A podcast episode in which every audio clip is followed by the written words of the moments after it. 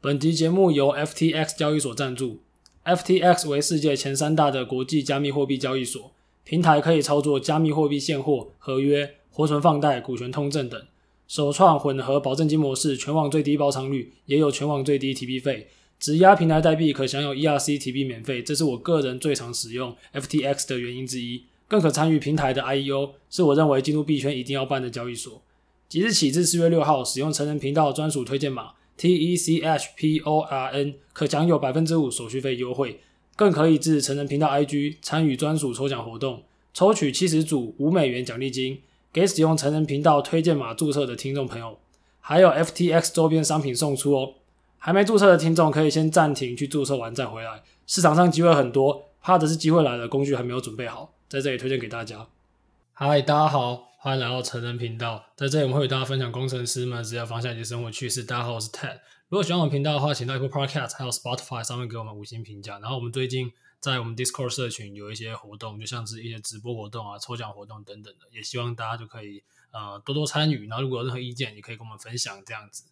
OK，我觉得今天这一集是一个呃我自己是期待很久的一个集数了，因为呃我我我很喜欢找就是以前来一个。来宾，然后来我们一一起分享这些过程，因为我们可以看到彼此中间的一些，呃，不论是成长啊，不论是一些新的想法转变，那我们也想要把这些新的转变分享给各位听众。那我们先欢迎今天的来宾，电扶梯走左边的 Jacky，我们欢迎 Jacky。嘿嘿嘿，嗨，我是 Jacky。呃，今天 Jacky 来已经隔了好久了吧？上次是。EP 七十，我记得几个月前了。对对对对对，那如果还不认识 Jacky 的听众，我觉得我们等下可能作为简介，那有兴趣也可以去看 Jacky 那一集的集数。那在开始之前，我们先帮就是一些可能新加入的听众还没有听过 Jacky 那一集的，先请 Jacky 帮我们简介一下你现在的身份。好，Hey Ted，好久不见，很开心又上你们频道，很大的荣幸。对啊，你像你刚刚说，我觉得。很久这样再聊一次，看到我们之间这几这些时间下的变化，我觉得真的蛮酷的。看到你们频道成长很多，然后你们 Discord 也蛮很帅，所以大家一定要加一下。我自己在里面。嗯，um, 回到你的问题，就是简介一下我的身份。那时候录七十集的时候，我忘记是几月了，但是应该有七八个月之前。然后那时候我应该是还没有离职呃 IG 嘛，然后那时候我是以前是在 IG 的呃软体工程师，然后后来我离职了，然后再做一些自己的事情。像是啊、主持我的 podcast《电扶梯走左边》是一个自我成长为主轴的 podcast，然后同时我也在做一些旅行啊、就是我把之前在纽约的生活放下，然后开车去美国每一个国家公园啊、然后同时我也做了一些就是在区块链上面的一些开发，身为一个工程师，然后呀做了一些 side project，然后也做了一些自己的 NFT 啊、所以呀，我现在的身份就是很怎么讲很。有点多元，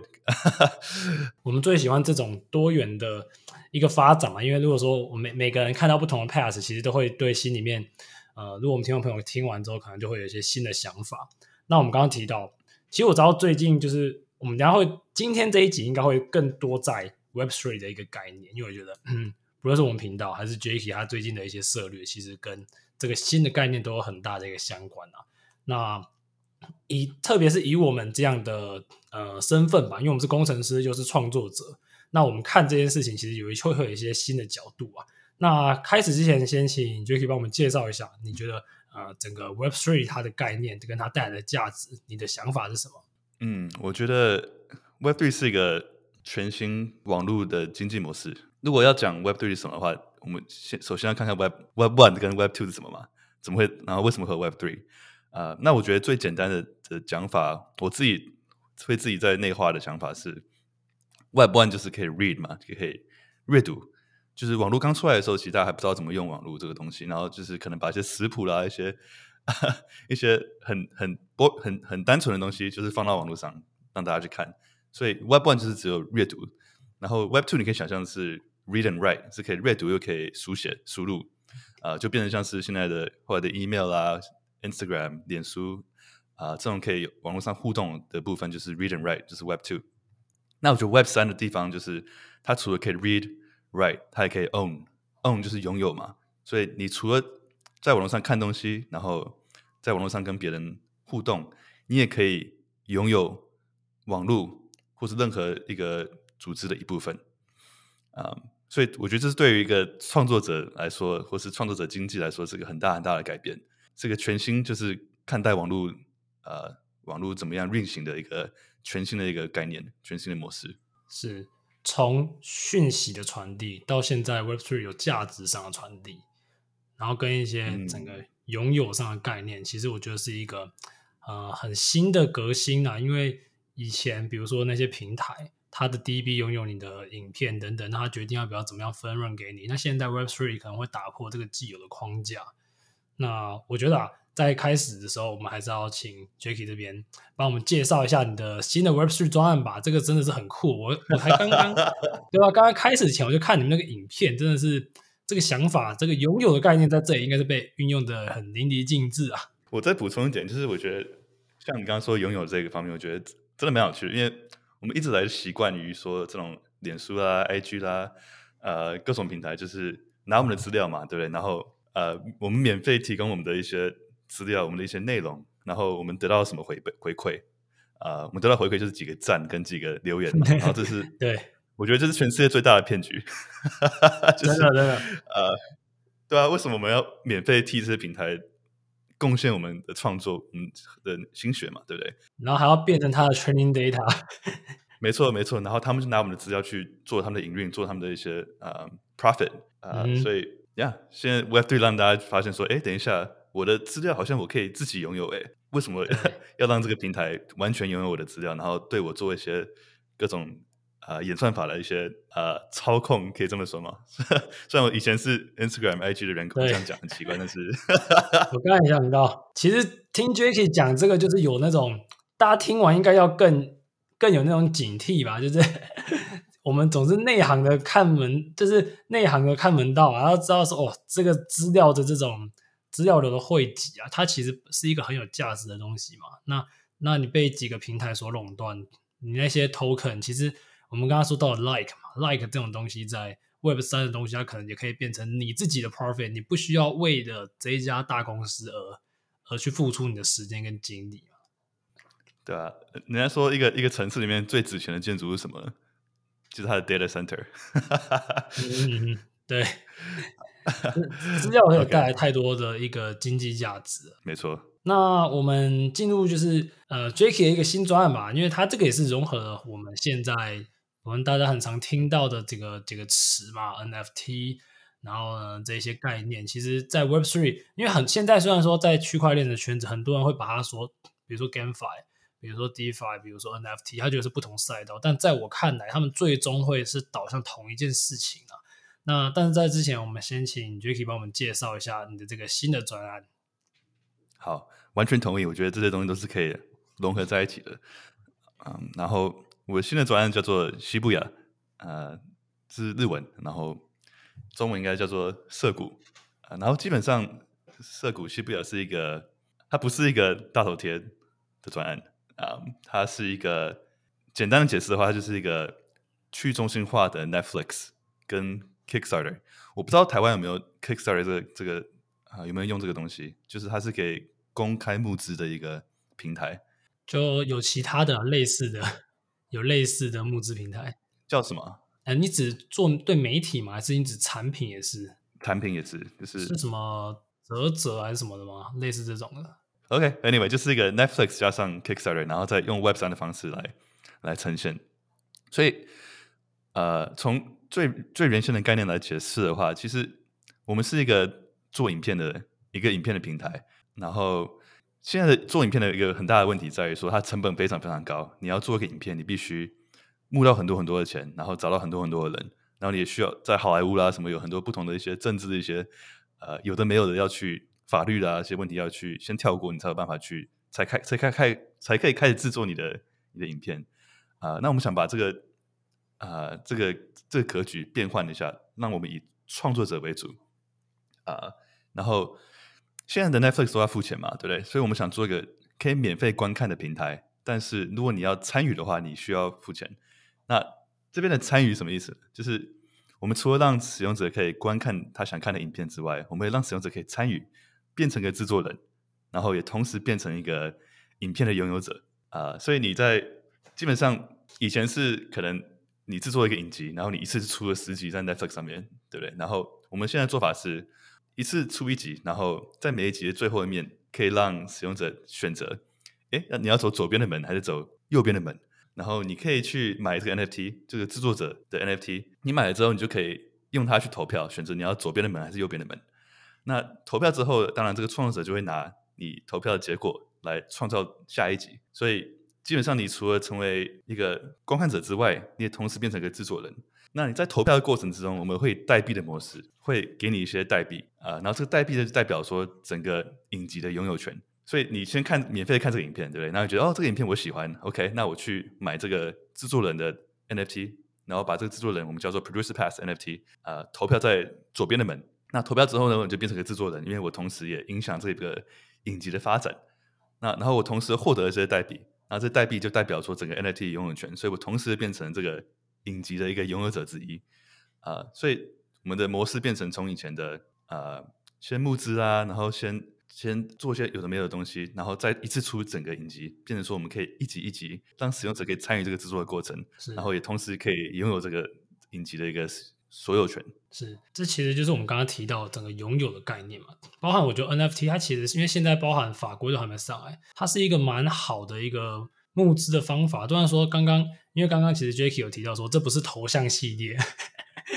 你某种程度看也也是也应该也看到有一些头像系列其实最近是有一点。有一点乱象了，我觉得哦，乱象很久了，就是太多太多垃圾。哦哦，我我不只是讲比较保守一点而已。我有我我问老师，OK OK，很多就是 you know yeah 算了，对，没错。其实 NFT 这个概念它有很多种，它可以像这种比较偏向是你是一个股权的感觉，你拥有这个东西哦。那假设这个东西它未来 maybe 它有盈利，它什么有什么其他的作为，那你可以用这个东西去。碎片化去拥有一个一个东西，其实说，呃，我觉得大家可以对 NFT 的概念可以这样去理解啊。其实，在我们现实世界的任何一个物品，如果有一个地方是虚拟世界，那其实虚拟世界就是它只是需要一个凭证，所以虚拟世界的任何东西都会是一个 NFT。那我觉得这个概念去去拥有这个创作是很棒的，就其实不是对，不只对这种影视的相关，其实对音乐人也是蛮，我觉得蛮直接影响的嘛，因为他们。有时候去创作音乐作品也是被中间抽了好几层嘛，那我们没有办法直接支持到我们的一个喜欢的，就是歌手之类。那哎，我想问一下 Jacky，所以说你们目前的，我有看那个那个故事啊，就是在未来嘛，然后 AI 相关这种哦，因为我个人对这种未来感都是蛮酷的，要跟大家分享一下这个背景嘛，因为现在有第一集，大家可以让大家了解一下。我看上面已经有释出了。好啊，第一集我们其实网我们的网站叫做就是西布亚达 X Y Z，然后我们第一集就是大家可以免费看，对吧、然后其实蛮短的，它就是一个算是我们第一集叫做 Pilot，就是因为像就是测试市场的胃口，看大家对于这个方向喜不喜欢，那我们这个模式有没有办法运作啊？然后他他的故事背景就是一个呃一个比较科幻一点，就是啊、呃、一个一个一个女生她在，我其实我觉得我不要讲好，让大家自己去看。我觉得比较有趣，对。然后基本上就是一个非常，对，它就叫这个影集叫做自己呃原创的影集，然后它叫做 White Rabbit，就是白兔，然后就有点在隐喻，像是那个爱丽丝呃跟随白兔掉到这个什么掉到这个 rabbit hole 里面，在这个掉那个洞里面嘛。然后这是就是 crypto 版的，就是呃元宇宙版的呃的感觉。OK，大概是这样。我们会把链接放在下面，然后大家欢迎去呃看一下，我自己觉得还蛮酷的。那因为其实讲到这些 NFT 啊，这些 Web3 专，那我我其实也可以透露一下，我们成人频道目前已经也是有这个规划，只是因为其实我觉得卡在最难的部分，就是说这个 ecosystem 要怎么去建立嘛？因为通常你有 NFT，那 NFT 可能会有 token，那你这个 token，那这些 token 要拿来做什么？它可以拿来有有些人把它 swap 掉，就变成可能美金稳定币。或者是有些人他这个这个这个东西或许，因为我看过一些专案是他的 token，比如说可以去换酒，还是换某个实体物品，那这个当然就是有个价格锚定的对标嘛。我觉得这个部分是最难的，最难去设计，所以反倒不是写程式的部分。想问 Jacky，就是说，那你觉得啊，就是一个 Web3 专案，它的 NFT 跟它代币，还有它整个专案之间的这个代币模型，我们应该要怎么样去设计它？我想要聊，就是做一个开放的讨论，这样。对啊，我觉得设计这个代币的经济模式，我觉得我们叫 tokenomics 嘛，它是一个专案最好玩、最有趣的地方，因为它它牵扯到很多不同的观点嘛，就是像是你刚刚说的，像 game theory，game theory 中文是啊、uh,，game theory 的中文是什么？等下我查一下。game game theory 是什么意思？game theory 就是啊，um, 不会翻译，不是，它是嗯，um, 哦，博弈论，哦，game，哦，OK OK OK，博弈论，OK，那那我们从这边下去。策略论，game theory 就是你要去想这个参与这个这个人。参与这个代币的人有很多嘛，然后大家会有不同的呃 incentive、不同的想法、不同的利益模式，等于说就是你要怎么样设计一个？因为我觉得在 Web Three 就是你的你的 game theory、你的策略策略论就是你的就你的法律，你想要你的使用者怎么样去 behave，怎么样的去呃跟你的产品互动，你就要设计出一个合理的 game theory，让他们可以呃就照自己的每个人照自己的利益都可以让这个平台让这个经济达到一个和谐的状况啊，所以这个真的蛮有趣，然后。除了 game theory 之外，你要想就是经济上啊，怎么样让这个这个系统可以一直有价值，对不对？如何支撑这个价值？呃，所以这其实我们设计蛮久的，嗯、那，那时候我们刚起刚开始创办这个项目的时候，我们就一起设计这个 game theory。我们想我们的使用者啊、找到什么样的价值，然后什么样的东西是有价值的，然后怎么样让他们在这个价值之下可以呃，可以就是一直得到更多的价值。啊、而不是说像是一般这种庞氏骗局嘛，就是这种你先进来，你就是你就你就是先赚啊、我们想要就是可以更有更有内容嘛，更有内容，然后更有价值的一个一个模式。对，这个真的很难，因为刚刚提到庞氏嘛，现在的 NFT 专案很多都是庞氏，而且你看那个 overshoot 的时间越来越短，就是你过来就割，过来就割，因为它没有产生一个大家想要长期持有的一个一个理由在嘛。对。或许社群社群型的，它某种程度上有一个人际网络的支撑。但如果说我们以这种应用来讲的话，因为像我现在遇到的问题就是，其实我我这边的那些什么城市都已经准备好了，但就是说我们想要对标的一些服务，它是不是真的有一个强需求，而且是不是我需要用 Web Three 的方式来改来来执行这个专案？其实这又是一个另外一个问题，对吧？你会觉得说。我觉得现在的这个时候，是不是 Web Three 跟 Web Two 还是有一定结合上的必要？从我这边啊，目前的看法是这样。我我觉得肯定的，对吧？一定需要 Web Two 的东西来支援 Web Three。Web Three 还没有发达，还没有成熟到可以自己变成自己的后台呢。是是，真的。所以说，其实，在现在这个过渡期，我觉得是大家还在摸索这个游戏的规则嘛，就不是说、呃，像有一些一些比较激进的可能说啊，Web Three 就是。就是很棒棒，然后呢，Web Two 就是 garbage，然后它就会消失。但其实没有，其实我觉得在在可能在这几年会是一个一个处在一个动态的平衡之间呢、所以说，在做这种代币经济的时候，真的是，哦，我真的是觉我那时候最怕的事情就是我的币发出来，全部人都我提供那个流动性，大家直接上去把它 swap 掉，直接砸盘。Jacky，你会担心就是说你们的币如果说呃有提供流动性发生这种事情吗？其实不会，因为我觉得我们的。我们币是有，就是如果你的你的项目是有，其实你发币其实是一个很很好看得出你的使用者对你的产品的价值的一个指标嘛，对不对？当你做一个让别人觉得哦，嗯，对这个项目信心下降的时候，你直接很明显就会浮现在呈现在你的你的市价上，对不对？OK，呃，所以我觉得如果如果你的项目就是你有在替使用者着想了，然后有把这个刚刚说过这个代币经济模式设计好。然后你有不断的去产生新的价值的话，我觉得啊、呃，有一个代币其实是好的，因为别人看到说，哎，这个项目其实成长很多，然后你大好大坏嘛。你如果你的代币涨，表示大家都很喜欢你做的事情；那跌的话，表示可能大家觉得呃信心度下降。是我换个方式问好，我我的是说，当然我相信我们都是想要去提供一个真正的价值，所以说这个它绝对是会有一定对标的一个一个程度在。那我担心的是说。因为你知道有些项目会有一些 flipper 嘛，那这些 flipper 可能会把你的那个东西搞爆。就是面对这种东西，就 j a c k 你会担心说有人进来把它炒，就是一些只是想要来赚价差的人，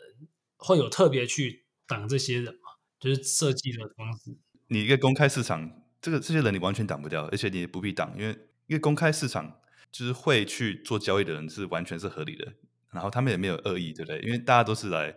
你说你买股票卖股票一样嘛，对不对？一定会有人卖股票，一定会有买股票。然后你就是大家对这个公司的信任度。那如果这些人觉得这个公司未来看涨的话，那他可能也不会卖啊、嗯。所以我觉得这都很合理。就是一定每每个项目都会有一波 flipper，我们说的 flipper 嘛。然后对，你要靠你项目的实力跟价值去去抵挡嘛，抵挡这一波想卖的人啊。就你有更多人想买的话，你的项目就会 OK。OK，可能这个在我们现在，因为现在 NFT 相对是冷嘛，可能我们自己播出时间的时候更冷了。然后，嗯。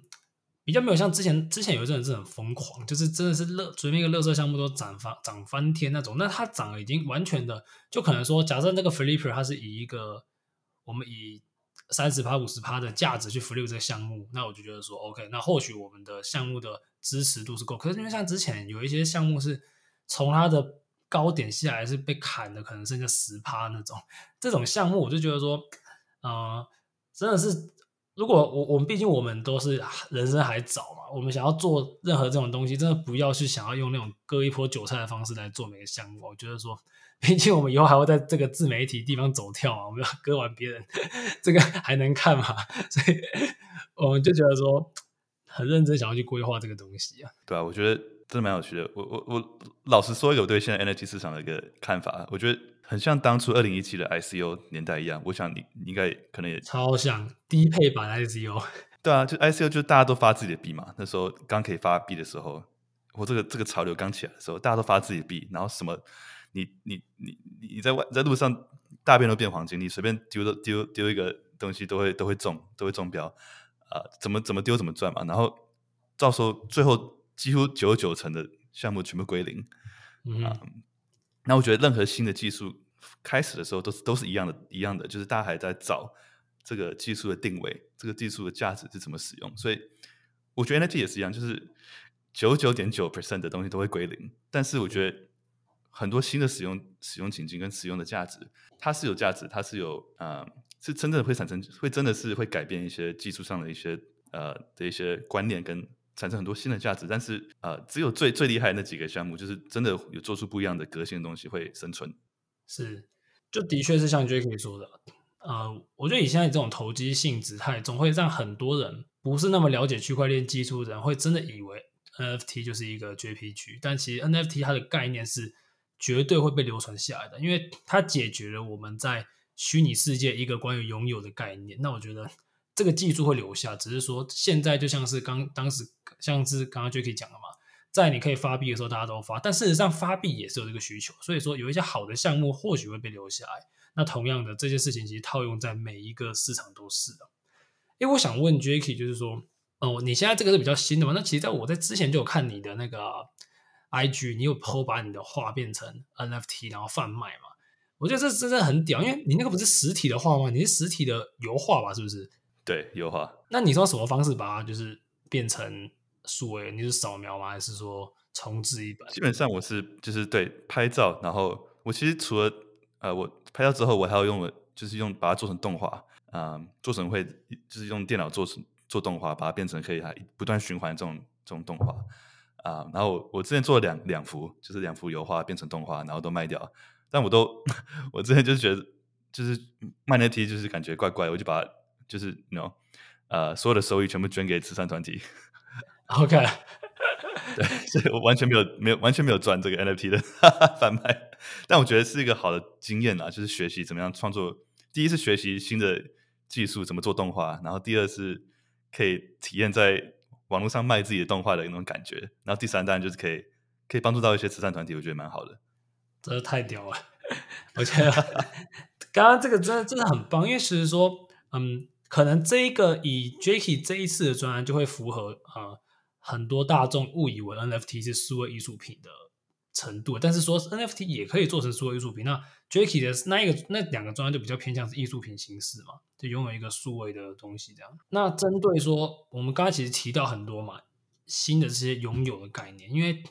我常常听到有一些人就会觉得说哦那。那我今天买这幅画，然后我复制贴上，那那是不是是不是它就它就变成我的了？可是说这个其实是大家以现在以这种我们从三维世界去看这个数字维度的一个情况，因为说假设未来我们真的进到一个虚拟位元，那比如说 Jacky 这一幅画，它可能就在 Metaverse 里面挂在我家的车库里面，然后旁边有我虚拟的车之类的，类似这种东西是很多关于拥有的概念是一直在刷新我们的看法的啊。那想问。Jacky 啊，就是你觉得说，呃，包含我们现在做的这一个音频节目嘛，那它未来或许它也会被，比如说被上链，然后同时我们两个是共创者之类的。那假设我们我们这个音频收益，或许它会分配不同的 token 到我们这边来。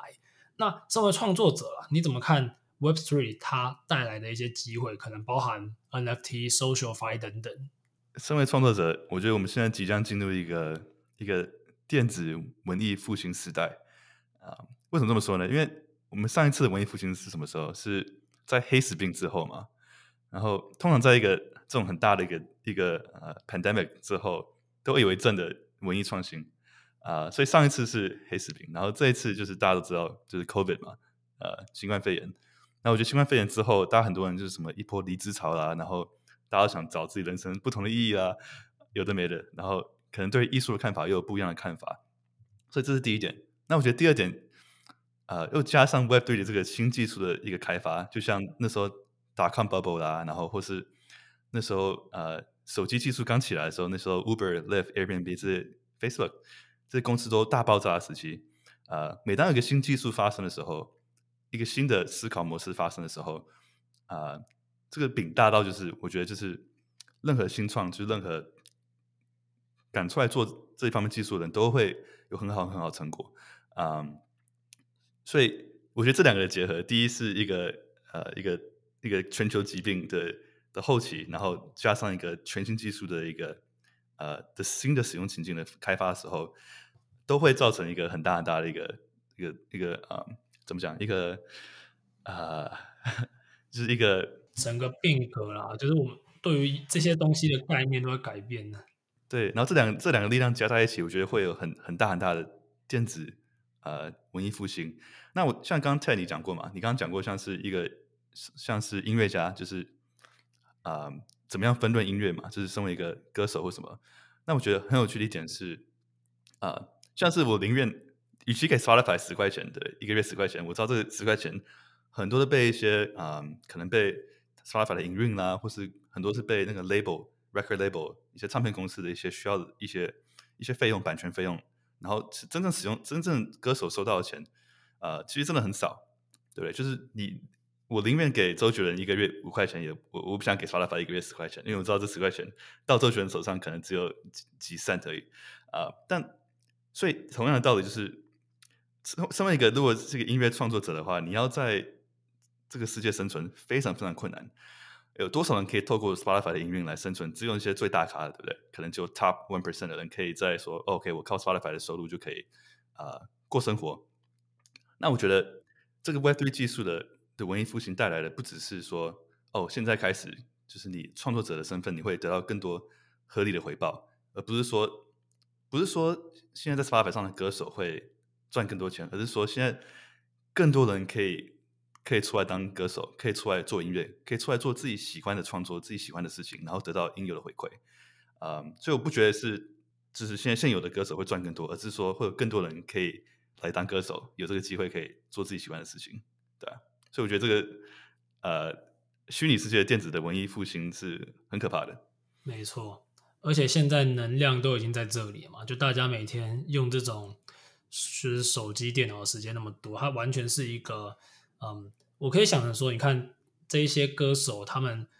嗯，我觉得像是有 YouTube，可能就打破他们在更早以前爸妈那个时代的歌手只能上新上电视的那种情况，然后再到 YouTube，可能有一个新形态的方式给你收益，然后到现在 Web3 又有一种新形态，而且这个地方你能够对于你自己作品跟你的本身的一些弹性，它又是更大的。那所以说，我也非常推荐，就是我们听众朋友还可以去尝试去做一些自媒体，因为我觉得这就像刚刚。Jacky 说的嘛，一个新的文艺复兴，那它的饼真的是超级大，所以说你现在进来的人，在才是成为一个相对先行者的人，是很有机会去跟着这一个趋势一起成长，所以我是蛮看好说，呃，我们每一个每一个人都应该要把自己实体世界的你延伸到虚体位。就我觉得刚刚除了讲到就是 Web Three 带来的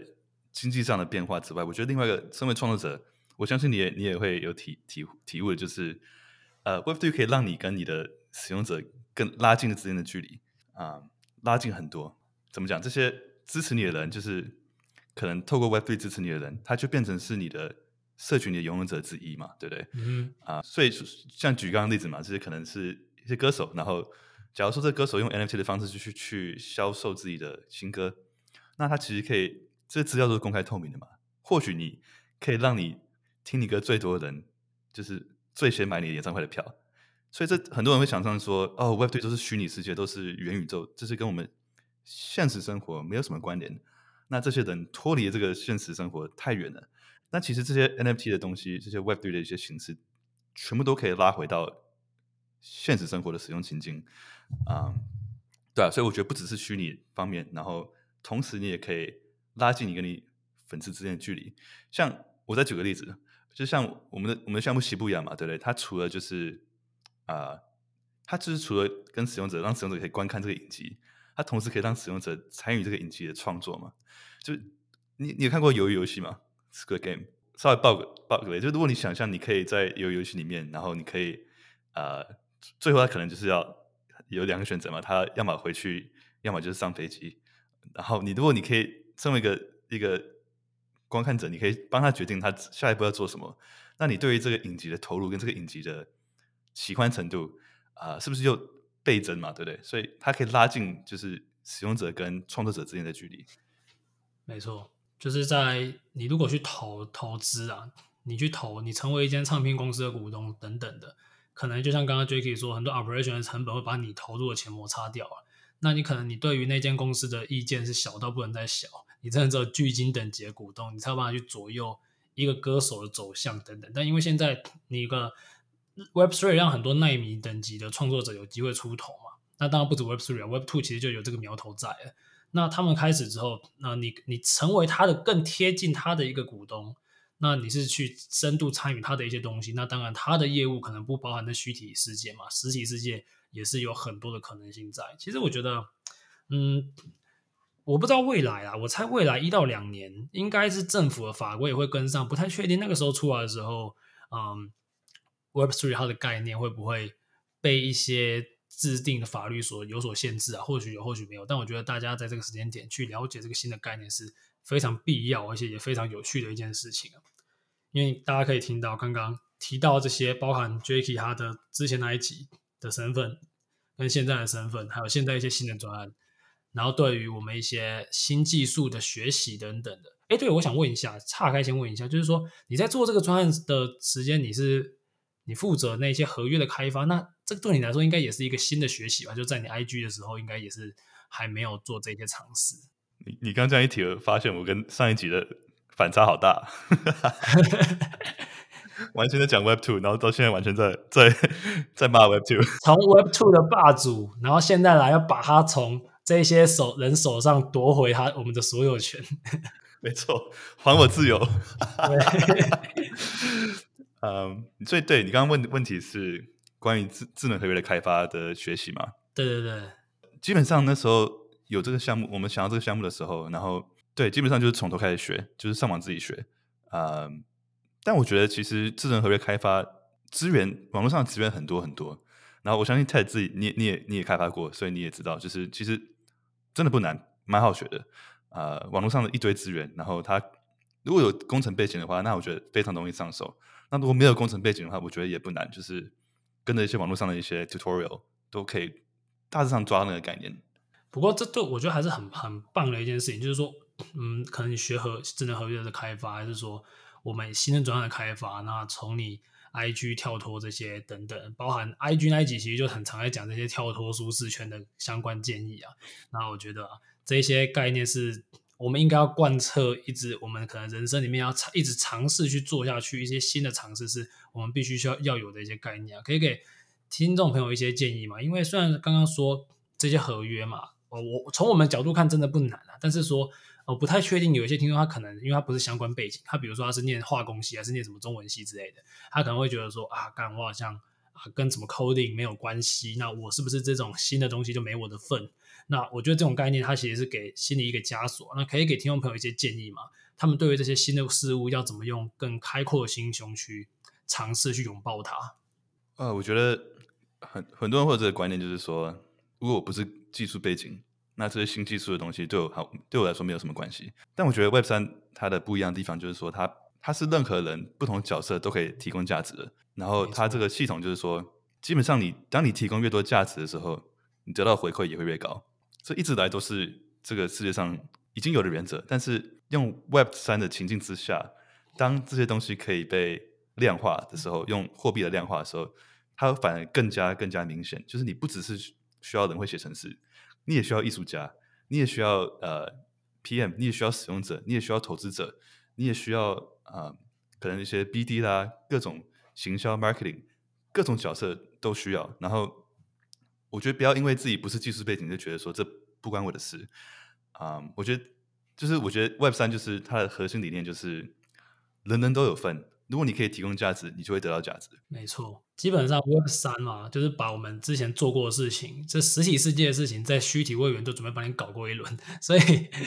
其实只是重新定义了一些概念。那我觉得，我觉得最大的一个建议，给朋友一些建议，就是说，在你可能先入为主之前，或许你可以先尝试看看，就是就是总是要就是学习最好的方法。你要学怎么游泳，你你不能看书嘛，对不对？你要学怎么游泳，你一定要。要跳到水里去，然后真的去试一下这个感觉，才会觉得 OK。这样原来原来游泳是这种感觉，原来是这样游泳的。我觉得一样道理，就如果你想了解啊、嗯、这些 NFT 啦，任何这种新技术，最好方法就是小小额的去尝试啊，去体验一下，哎，这个在网络上这种价值的传输什么样的感觉，什么样的概念啊？然后你就会，因为我觉得真的就是你跳水里跟你。在岸上，那感觉差很多嘛，对不对？啊、然后你真的试过的话，你才会大概了解说，OK，原原来是这个这一回事。但是刚才提过嘛，这个这个市场有很多很多垃圾，很多啊庞氏骗局，所以我觉得就是也要小心，然后也要小心，然后也要多做一些 research，多了解一下你在投什么，然后在投什么或是或是参加什么新的或项目之前，你要去了解说，除了了解这个项目是什么之外，你也可以去了解说，哎，其实。这个 Web 三到底是什么？我懂不懂这个 Web 三的概念？我懂不懂？呃，虚拟货币是怎么啊、不是说技术层面，就是说可能 high level，就是大层面上是怎么样的一个观念？这样对你去研究这些项目啦，或是去呃做些自己的 research 都很很多帮助。然后我觉得也可以就是加入 TED 的 Discord，里面有很多很棒的知识。也感谢方权。我觉得刚刚 Jacky 讲讲这件事真的是蛮蛮好的啊，就是你一定要去尝试嘛。那我针对庞氏的部分，我我稍微讲一下。其实我反正不完全就是阻挡大家去去玩庞氏，可是你要玩庞氏，你就记得要找，记得要找，记得知道什么时候闪人这样。但是说啊、对于技术的了解，对于一个东西的掌握了，呃，你没有办法赚到你认知以外的钱嘛，所以提升自己的认知，多多尝试是非常有帮助的。那我觉得在节目的最后，可以请就是 Jacky 帮我们介绍一下你的频道跟你的社群嘛？那我们听众朋友应该也蛮多人会感兴趣的。可以啊，嗯，我的我的节目叫做电扶梯走左边，然后我们有个社群，也是个 Discord，叫做淀粉自我成长大家庭。这一集出来的时候，我们应该已已经会开放成公开，但是我们现在是个私人 Discord，就只有淀粉可以加入，然后里面很多淀粉之间的交流啦，然后一些新的集数抢先听之类的，然后。之后应该会有个一个半公开的形式，就是会有一个公开频道，让大家进来跟我们交流啊、但基本上我们就是一个帮助大家自我成长的一个的 podcast。然后我们社群也是，就是大家一起一起早起啦，一起运动啊，一起冥想，一起养成一些好习惯，然后一些技能上交流，像是呃艺术啦，或是技术啦，或是甚至是虚拟货币跟 NFT 的讨论，呃，各种不同的频道，就是一个一个一个社群，一个家庭这样，然后。Yeah，嗯、欢迎大家来听我们的 Podcast，然后有兴趣参加我们的 Discord。我觉得这是可以去了解别人的思考、别人的想法，跟大家有一个好的交流空间，是真的非常棒的。那我们会把节目的资讯栏把这些资讯都放上，如果有兴趣的听众朋友，欢迎去点选查看、点选加入。那我们很开心，就是在这么久之后，我们又重新就是跟我们跟 Jacky 从 Web Two 王者。聊到 Web 三的这个这个改变，也才花了我们我们从这个这个概念上的转换，也才没有多久的事情而已。对，我我可以补充一个，呃，就是啊、呃，我觉得你的听众可能会关于我的 Podcast 会比较有兴趣。我们最近有录一集，就是有一集是我介介介绍解释啊、呃，区块链跟虚拟货币跟啊、DeFi 给我给我妈听，就把我妈带上节目。然后我记得 Ted 你也是因为这一集之后才跟我跟我说，哎，Jacky 你也在，对 对，我觉得太屌了，就是解释给长辈听，这真的是一个非常有有酷的一件事情。我把它贴在资讯栏了，因为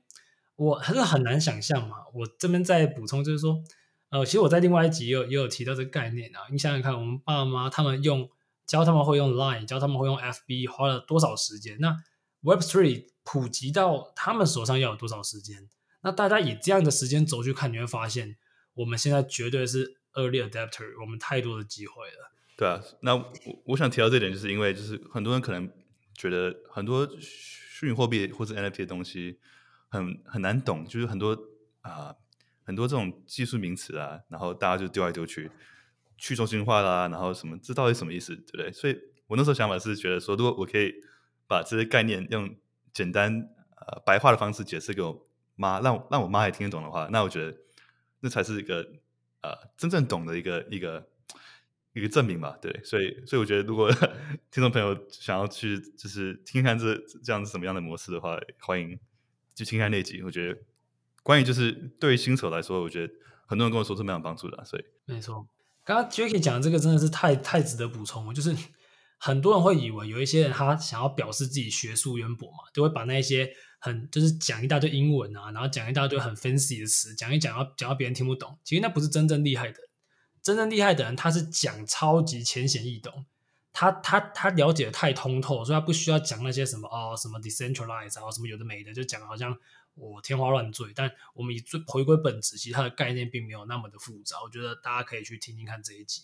那包含说，大家在沟通的时候也是的，把自己的东西内化啊，这才是最重要的。我觉得就是每次跟 Jacky 对谈，我们都有一些很很新的一些想法，包含我自己也在醒思我们中间的一些，不论专案过程还是说我们中间一些成长。那我觉得大家有兴趣的话，也可以关注 Jacky 的频道，相信大家会有很多收获。那在节目的最后，我们很感谢 Jacky 今天的受访，谢谢 Jacky，谢谢 Ted，很开心。应该是我第一次聊我的新的专案，哦，真的假的？是第一次，那我真的太荣幸了。对，好，那大家不要错过这一集。就是如果大家有兴趣，就欢迎去点选资讯的链接。今天节目到这里，谢谢大家，拜拜，拜拜。